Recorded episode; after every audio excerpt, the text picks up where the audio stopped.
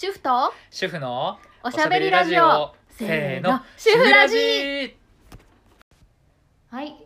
皆さんこんにちは。こんにちは。い。は今日も始めていきますよ。はい。はい。知ればえー、間違えた。今日はちゃんとね用意して私来る途中にもね練習してきたんですよ。さっと始めようと思ってスマートに行こうと思ったの。もう噛んじゃった さすが裏切らないな、ね毎回ちょっとここがねグズグズするからね。そうそうそう。ちょっとかっこ悪いじゃないですかなんか。じゃあちょっと仕切り直していきますよ。はい。はい。じゃあちゃんと続いてくださいね。OK です。はい。皆さんこんにちは。デンタルキーフリーランス歯科衛生士小林さやかです。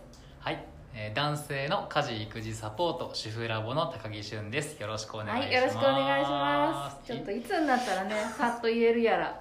まあでも最初にね もうこれがあるのがなんかこう定番化してきてますよね。そうそうそうそう。で また場がやってる和むというみたいなか確かにね和みます。あの自分的にも、ね。なんかこう意気込んでえっとえっとってなってるより、うんうんうん。リラックスして喋れた方がきっとねそうね。いいものをお届けできる。か ら無理やり感がすごい。いやー面白いわ。そうもうね頑張りますよ。これでもね来る途中こうバイクで来るんですけど私、うんうん。こう信号で止まるたんびとかにちょっと練習してみたりねアップしてくるんですけど。無駄に終わりましたね今日も しかもちょっと抜けちゃったし。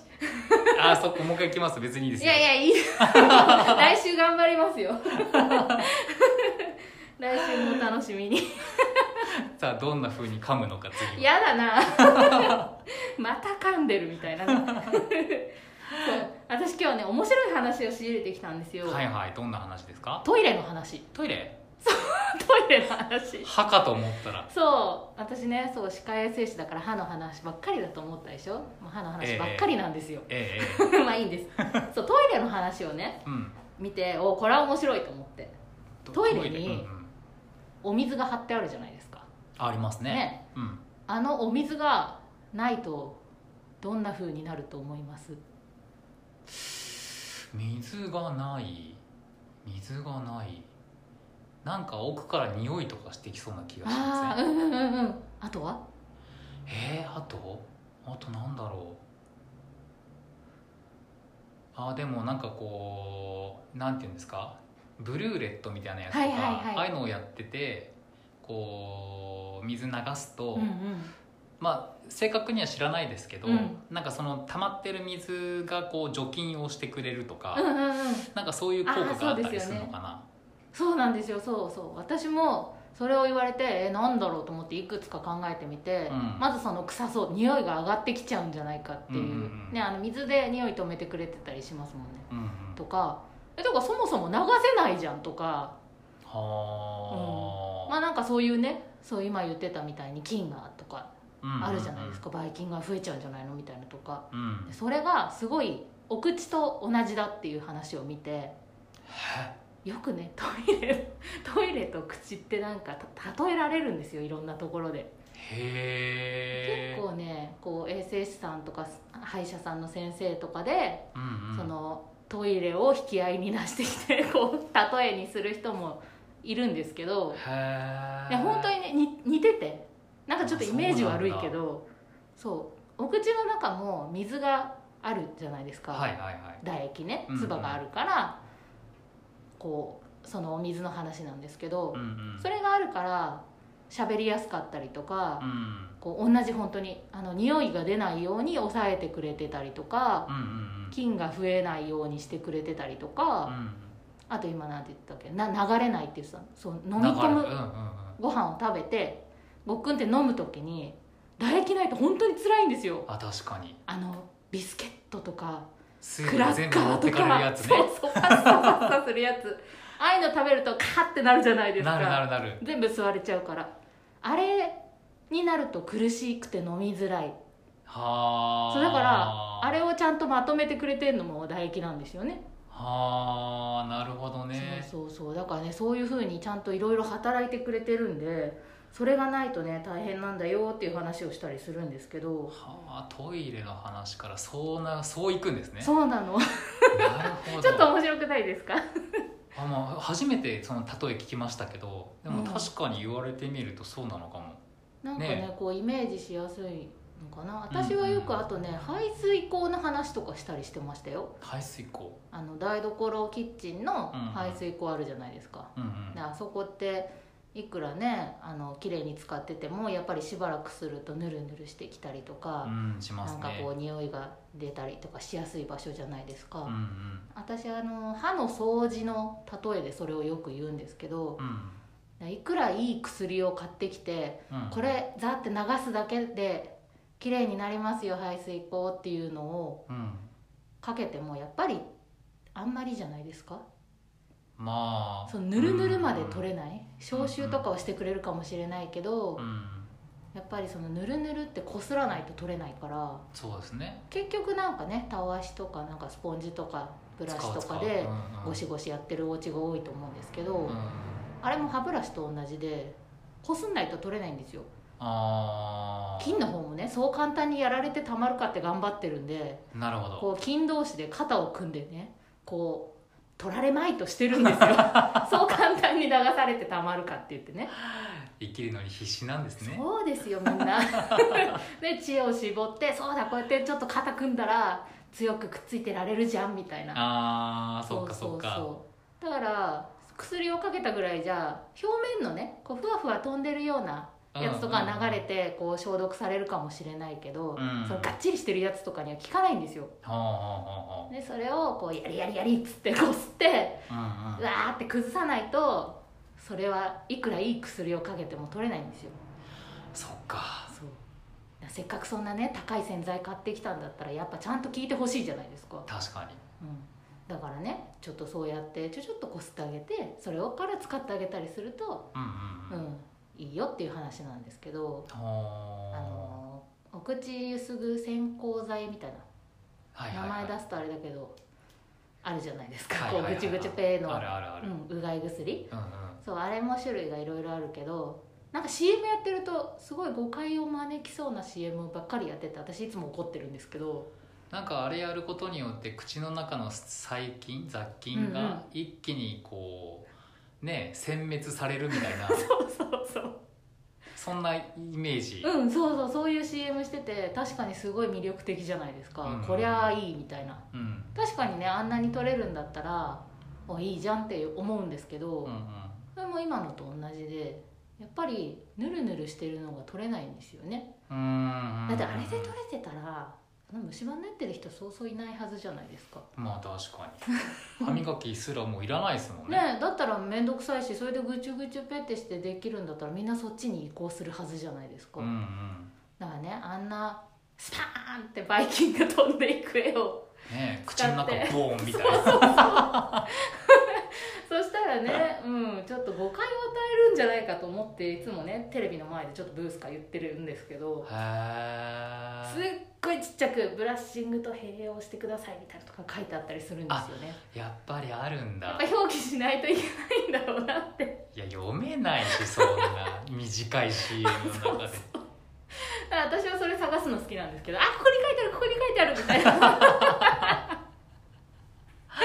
そっか。まあ一応ねそう。まあでもしょうがないか、いやでもなんか、うん、そうそうそういうのでねやっぱりあこれはいいって思ってもらわないといけないから CM だからね、うんうんうん。だからそういう作り方をしてあるんでしょうけど。う、んだからねやっぱりちょっとこすらないとそういうのは取れないよっていうのもねうん知っておいてほしいなと思ったんですよね。そうね。だからそれでそう排水口の例えを出したりとか、うん。うん、結構ね歯科でもいろんな例え話があってね面白いんですよ。人のあの人はどういうふうに説明してるのかなとか聞いてると、うんうんあそれは初めて聞いた例えだなみたいなとか面白いんですよね。例えばどんなものが他にあります？なんだろうな。あと人から聞いて面白かったのはそのトイレが今のところ一番あそれは分かりやすいし面白いなって思ったのとうん。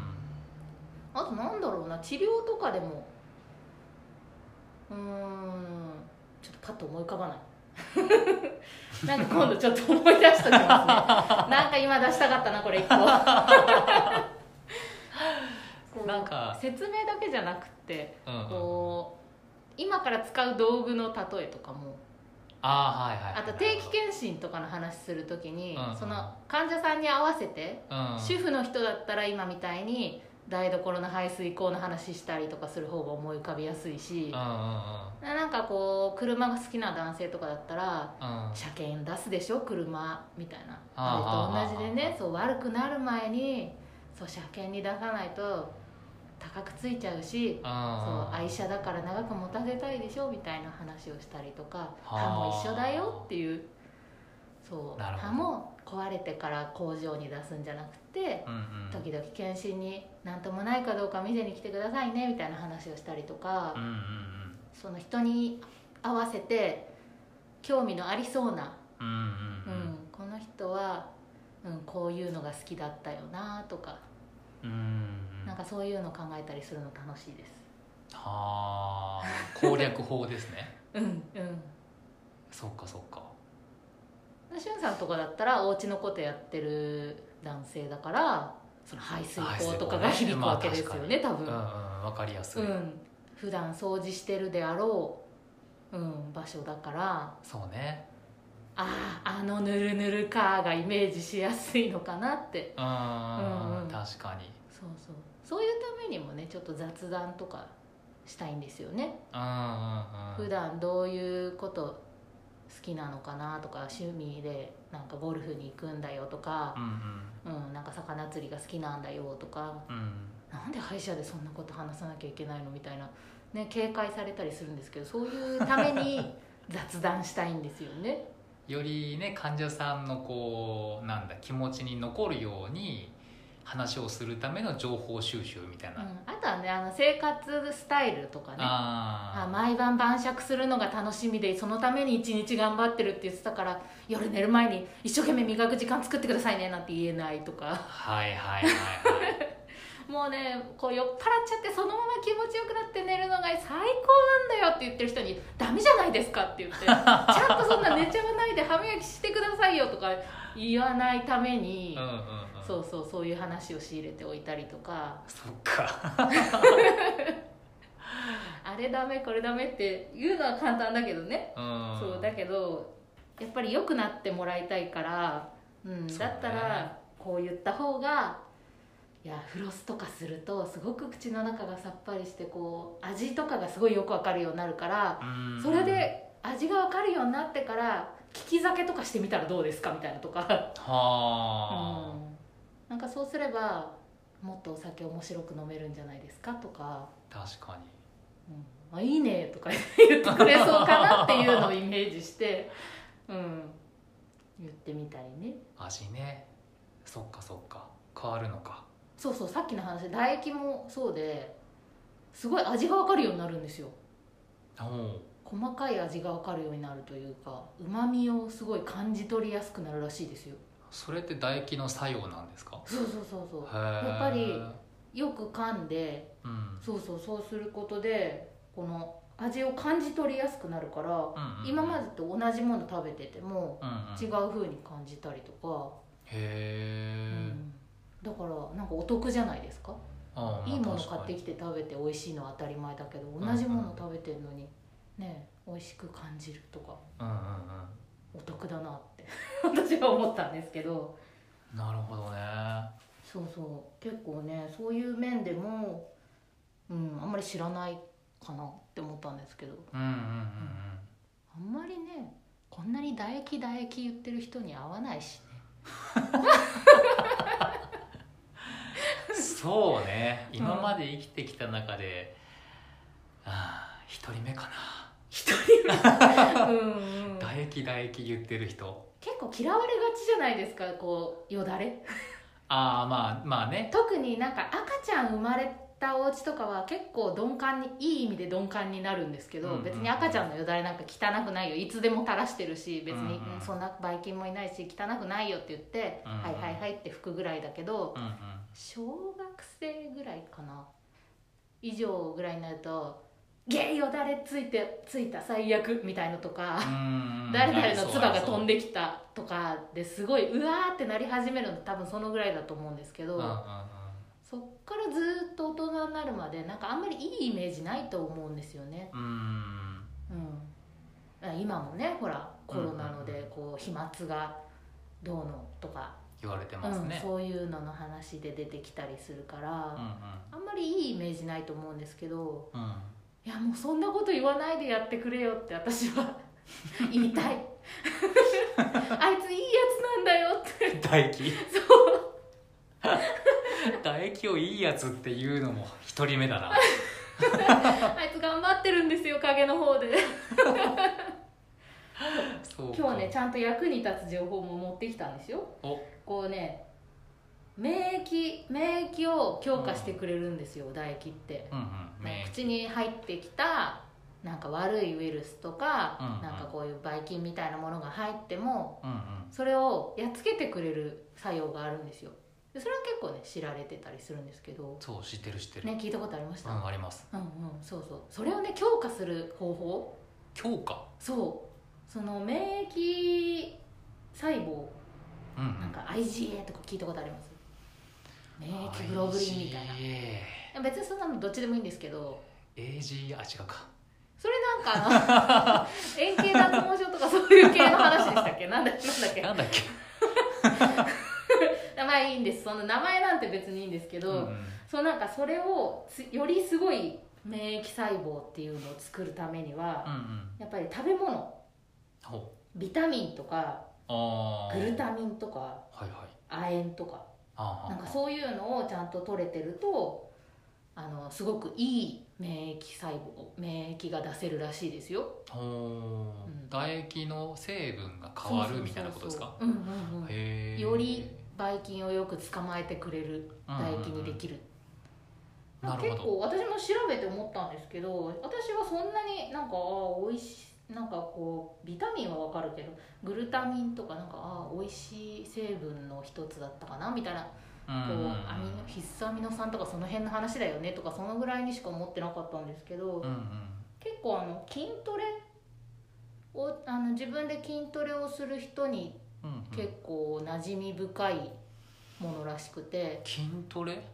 なんかあの結構体鍛えたり最近だとプロテイン取ってる人とかも多いじゃないですか。はいはいはい。女性でも。うん。ななんかそういう人にはああなんかサプリで自分から取ってるよみたいな。ああサプリね。そうそう。ああ大事だよねみたいので結構有名な話らしいんですよ。私全然筋トレとかしないから。同じく。太かったんですけど。そうどうやらその辺りの界隈の方々にはおなじみらしいんですけど。あー。亜鉛とかグルタミンとかね。はいはい。なんかあの体でもともと作ってくれる成分なんですけどグルタミンとかは、何もしなくても体が作り出してくれるんですけど、うんうん。なんか運動とか筋トレとか体を動かすと足りなくなっちゃうらしいんですよ。あ消費されちゃうんだ。そうそうそう。へでそうすると外から食べ物で補わないといけないらしくて。ーはあ。それでふなんだろう普通の日常生活以上の運動をする人？うんうんうん。筋トレとかスポーツする人とかはこうサプリとか食べ物でちょっとそういうのが多く含まれてるのを選んで食べたりとか、へするみたいですよえそうなんだ、うん、そうそうそう。ななんか普通にそういうねなんだろう一生懸命スポーツやってる人とかじゃなければ、うんうん。日常生活でちょっと免疫強くしたいなとかいうぐらいだったらあのサプリとかじゃなくてもこうバランスよくいろんなものを3食、うんうんううんん食べるようにって気をつける方がいいと思うんですけど、うんうん。うん、だからこうこれは亜鉛がすごい入ってるらしいから3食食べようとかそういうんじゃなくて、うんうん。こういろんな種類のものを、うん、食べるようにって気をつけてればうん。いいんじゃないかなとあー、思うんですけどまあやっぱり栄養バランス、そう結局ねそうなんですよね。うんうん。うん、よく寝てよく食べ、うん。うん、適度に休むと、うんうんうん、結局は何にしてもそれにつながるんですかね。うんですね。うん。まあそれが難しいんですけどね。そうそうそう。まあだからできそうな時はやるぐらいでいいんじゃないですか。うんストレスになってもね、そうねしっかりやんなきゃってそう。ねピリピリストイックな人だとね結構ね。よし分かった。じゃあそうしようみたいな感じで今日からもうサプリを全種類買ってきてこれを毎日飲むぞみたいなとかそうなるとねちょっとなんかキチキチしちゃってそうね。それがストレスになっちゃうとかえって良くないような気がするから、うん、そうストレス溜まっても免疫は下がっちゃうみたいなんで、確かにうね、ん、なるべくゆったりこうまあいいじゃんぐらいの感じで、うん、思い出した時にこう例えばどっか行って牡蠣とか食べてる時に「お確かこれ結構亜鉛入ってるって聞いたよ」みたいな。じゃあ今日はちょっと免疫がなんか上がってるかな？よしよしぐらいで いいと思いますよ。なるほどうね、ん。そっかそっか。なんかちょっと僕あのどうなのかなって思ってることがあって、あのまあ10代の頃からずっと歌をやってるんですうんうん、よ。あうんうん。で今って皆さんもう日常的にマスクするじゃないですか、うんうん。で歌歌う人って、まあ、割と多分コロナが流行る前、まあ、日常的にマスクをつけてたり喉を守るためですか？そうそうそうそう、んん。要は喉がカラカラにならないようにとか、保湿のためとか、うんうんで、まあ、よくマスクをするんですよね、うんうん。そう。で今皆さんこう日常的にマスクを使ってるじゃないですか、うん。でしかも、あのー僕もそのコロナが流行る前にマスクつけてたけど、うん。それ以上に長時間マスクをつけるようになって。そうですね。でマスクをすることによって口の中とか喉が保護されるとなんとなくこう思い込んでるんですけど、うんうん。実際はどうなんですか？なんか、うん。そうそう今もうね小さい子供もこう年配の方もみんなつけてるじゃないですうんか、もうこれが結構当たり前になって今後も多分しばらくはそんな感じだと思うんですけど、うん。うんやっぱり結構ね安心してる人も多いと思うんですよ、うん直にこう息がかからないっていうか、うん。それでなんかあ口臭いとか言われない からラッキーみたいな。うんうん。ちょっとうんいいかなって安心してる人とかも結構いると思うんですけど、うん。結構乾いたりするんですよね。マスクマスクををしてることであのーこのマスクの中で鼻呼吸とかしてる人はまあうん。いいんですよ、うんこの口でやっぱ息苦しいからうんうん。口で呼吸するようになるとうんやっぱり口の中が乾きやすくって。はあ、でなおかつこういつも耳にかけて四六時中口を押さえてる状態じゃないですか、うんうん。だから何か飲もうってこう飲み物を飲む機会が多分少し減ってると思うんですよね以前より。ああそうかも。なんかこう外して飲んでまたマスクをつけてみたいにするって思うとうんちょっとワンステップ増えてるからうんうんあまあもうちょっと後でいいやみたいな。本当に喉乾いた時は飲むけど、うん。うんちょっと回数とか減ってると思うんですよね。うんうんうん。そうかもしれない。うん。私も減ってるなって思うからなるべく飲むようにはしてるんですけど、うん。なんかそういう水分が入ってくる機会が減るっていう意味でもうんうん。乾きやすいし、あそあう。だからねそうそういうためにも唾液をいっぱい出せるようになりたいんですよね。うんうんうん。うん。そうそう。だ結構出ていかない抑えて出ていかないから潤ってるんじゃないかって、うんうん。うんそう感覚がするんですけどそう。そうそう。実はね乾きがちなんですよね。そうなんだ。うん。今ふと思ったんですけど、うん。マスクしてて無意識に口呼吸が増えてるというか、うん。なんか口ポカーンと開けてる時間が多いなってうんうん。思いました。変わったのかもしれないですねこのマスク生活になって。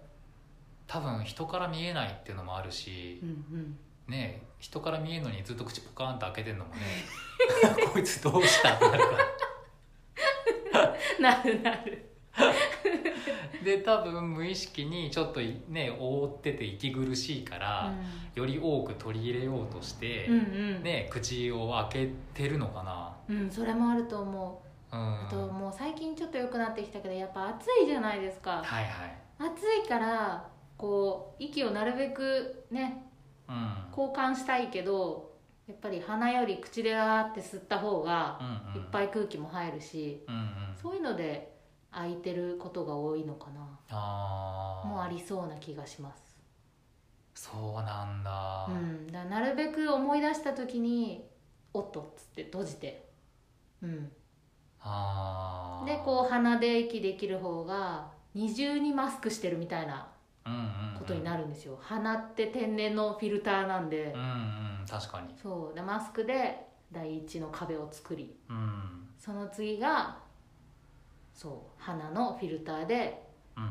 防御してうんうん「進撃の巨人」みたいなイメージですね。ウォールローゼとかォールローゼとかウォールマリナとかね。そうそういうイメージですよ。そっか1個だとね巨人に突破されちゃいますからね。確かにね、うん。そっかそっか。そう。してあげるとより安心。うんあうんうん。ー、なるほどね。マスクしてるからね口の中とか喉を守ってるっていうのはね結構みんな思ってんじゃないかな。うん、そんなイメージありますよね。私もそう思ってたし、うんうんでもこれは自分の飛沫を飛ばさないためのうん。うんものだからうんうん。防御うんそうだな。防御っていうよりかはその飛沫防止ですよね。うん。うん。あとはうんそうだな。でも結構潤いマスクみたいなとかあるじゃないですか。うんうんうんありますね。それで寝る時それつけて寝ると喉がうんうん優しいよみたいなとか、うんうん使ったことある。ああいうああります？どうでした？えー気づいたら取れてる？朝にはない。そうそうそう。残念。なんかこう使った感覚としてはなんかまあいつもより喉が少しいいかなみたいなのあるんですか？あーまあ最初はそうね、うんなんか湿ったフィルターみたいのが入ってるんでしたっけ？フィルそうそうそう。あとあのなんかちょっとこう湿ったガーゼみたいなのをうん。内側にこうポケットがあってそこに入れて、でマスクをするとか。へえ苦しくないんですか？うーん苦しさはそんなに感じないかな。そっか。まあその辺は工夫して作ってあるのかな。だと思いますけど。でも寝てるうちにこそううパッと取っちゃうんですね。実感だから実感できるのは最初だけなんですよ。うんうん でいっちゃったらいつの間にか外れてるから。そっか。でもやっぱりそういうふうにこう水分のフィルターとかがあるとやっぱりこう冬なんかはね分かりやすそうですよね、うんうん空気がカラカラ乾いてるから、うんうん、このね保湿してくれた方が良さそうっていうのはあるけど。ですね。うん。でもやっぱりちょっと唾液をいっぱい出してほしい。うん。その方が、うん、よりプラスでいろんな効果がついてくるから、うんうんううんん、いい気がします。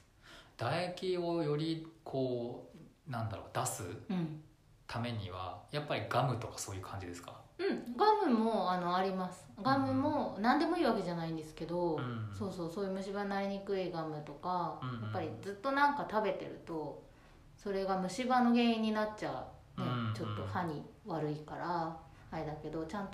その虫歯にならないキシリトールのガムとかうんうん。そういうの噛んだりとかすると唾液がよく出たりとかうんあと私も今その勉強中というか体験中というかその教わってるそうサライバヨガっていうのがあってうんうんその体操とか呼吸法とかうんなんかこうやって顔の体操みたいなのとかうんうんやると確かに出るんですよ、へえでそれだと結構いつでもできるのがよくてうんうん。なんかガムとかだと今くちゃくちゃするわけにいかないしなとか、なんかこうあんまり大変な運動とかだとそんなゆっくり時間取れないしなとかあるんですけどうん。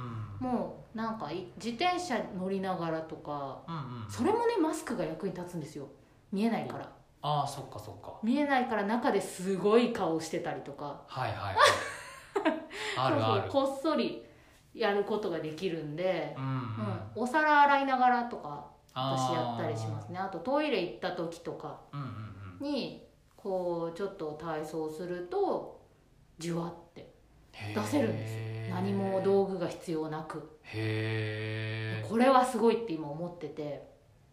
だそれをちょっと今後皆さんに広めていくようにしたいんですけど、うんうんうん。もうとにかく簡単で道具がいらないし、うん。すぐ始められるし、うんうん。なんかね特殊この薬買ってきてこれを使ってくださいとかそういうのもいらないしうん、うん。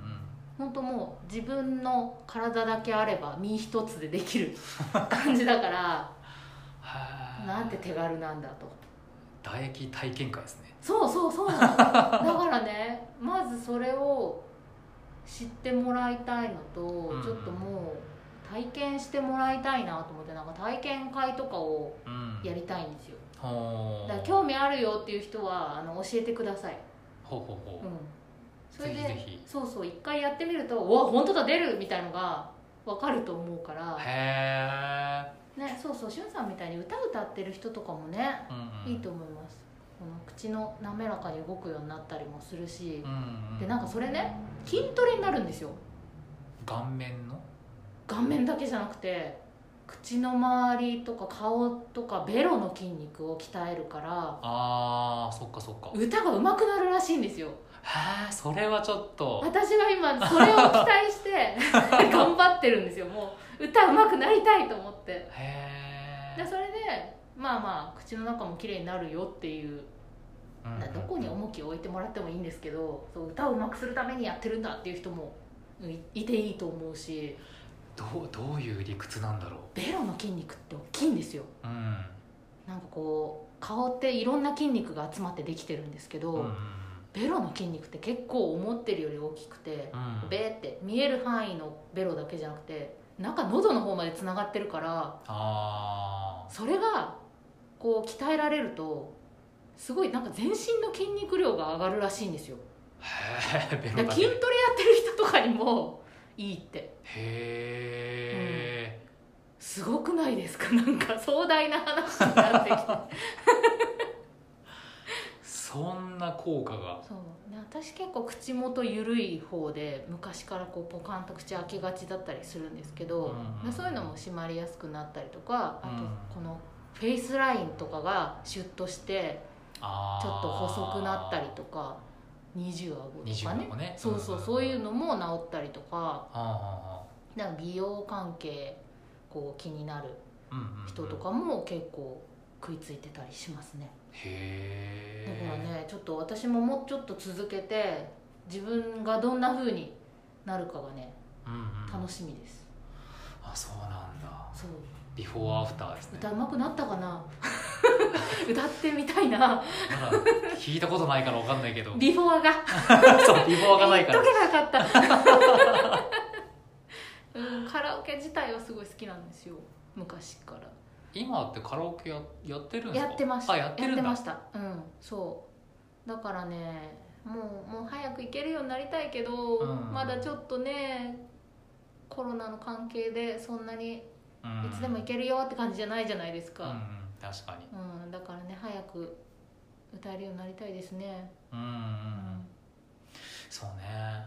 だしゅんさんとかもこうなんか遠くまで声がパーンと届くようになったりとかなんかあるんじゃないですか？多分もう歌自体はうまいから。なんだろうベロベロの筋肉を鍛えると滑舌？うん滑舌も多分良くなるのかな。あとなんだろ喉の使い方が良くなるんだと思う。う喉をちゃんと開いてそれをキープする力とそうそう。なんかかこうそれが弱いとやっぱりそうそうキープできなくてこうひよひよっとなっちゃったりとかするのがガオって開いてそのまま保てるみたいな感じなのかな。私もその辺はまだちょっと勉強中なんですけどとにかくこの顔の表面だけじゃなくて中まではあ、面白い。ね。ぜひ一緒に やりたいな。そうなんだ、うんうん。だからこの歌仲間とかにもねうんうんうん。もし本当に効果が出たらうんぜひ教えてあげてください。ねそれそれはえっ、とさやかさんのうん。なんかこう講座とかはい。あとそう助産院の木漏れ部屋がオープンしたんですけどそこでもやってもらったりとか、そうですね、えーありそうこですか？今ねメニューを作ってる途中なんですけど、もう体験会とかはすぐに人さえ集まればできるので、うんうん。あのなんかちょっと気になるよっていう人はインスタの方からでもあのメッセージくれたりコメントくれたりすれば、うんうん。うん。あじゃあちょっといついつって日にち決めてこの日に何人かまとめて、うんうんうん。お話し会なんか体験会みたいな。うんうん。なんかやれたらいいなって思ってるんですけど、うん、そっか。そうまだじゃあ具体的にいついつっていうのは決まってないけどもそうそうそうですね。ちょっと決めたいな、うん、うんうんうん。ぜひぜひ。ちょっとまず興味あるよっていう人はあのいつ参加しますとかじゃなくていいから、うんうん。なんかちょっとこんなん聞いたけどなんか気になるもうちょっと聞きたいよみたいなのを、うんうんあの教えてください、うん。なるほど。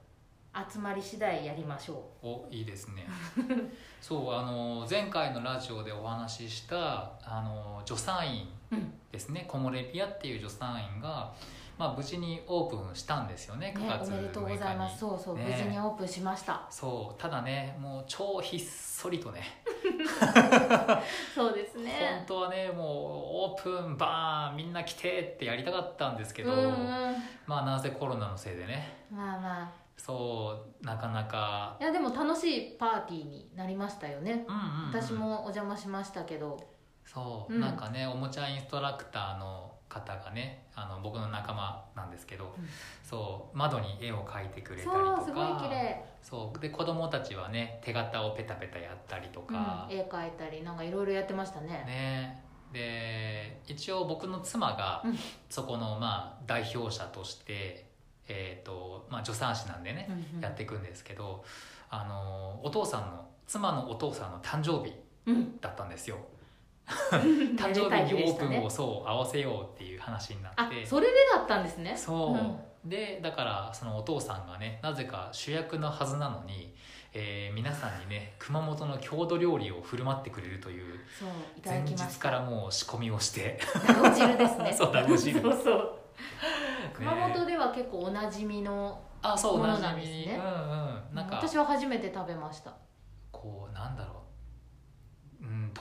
汁的な。水水豚のイメージかな。うんうんうん。うん具がいっぱいいろいろ入ってる中にこの小麦粉とかのお団子が入ってる感じでしたね、そうそうそうあれ美す味しいんですよ。ごい美味しかったな。そう、ね大変な量を仕込んでいただいて、ね。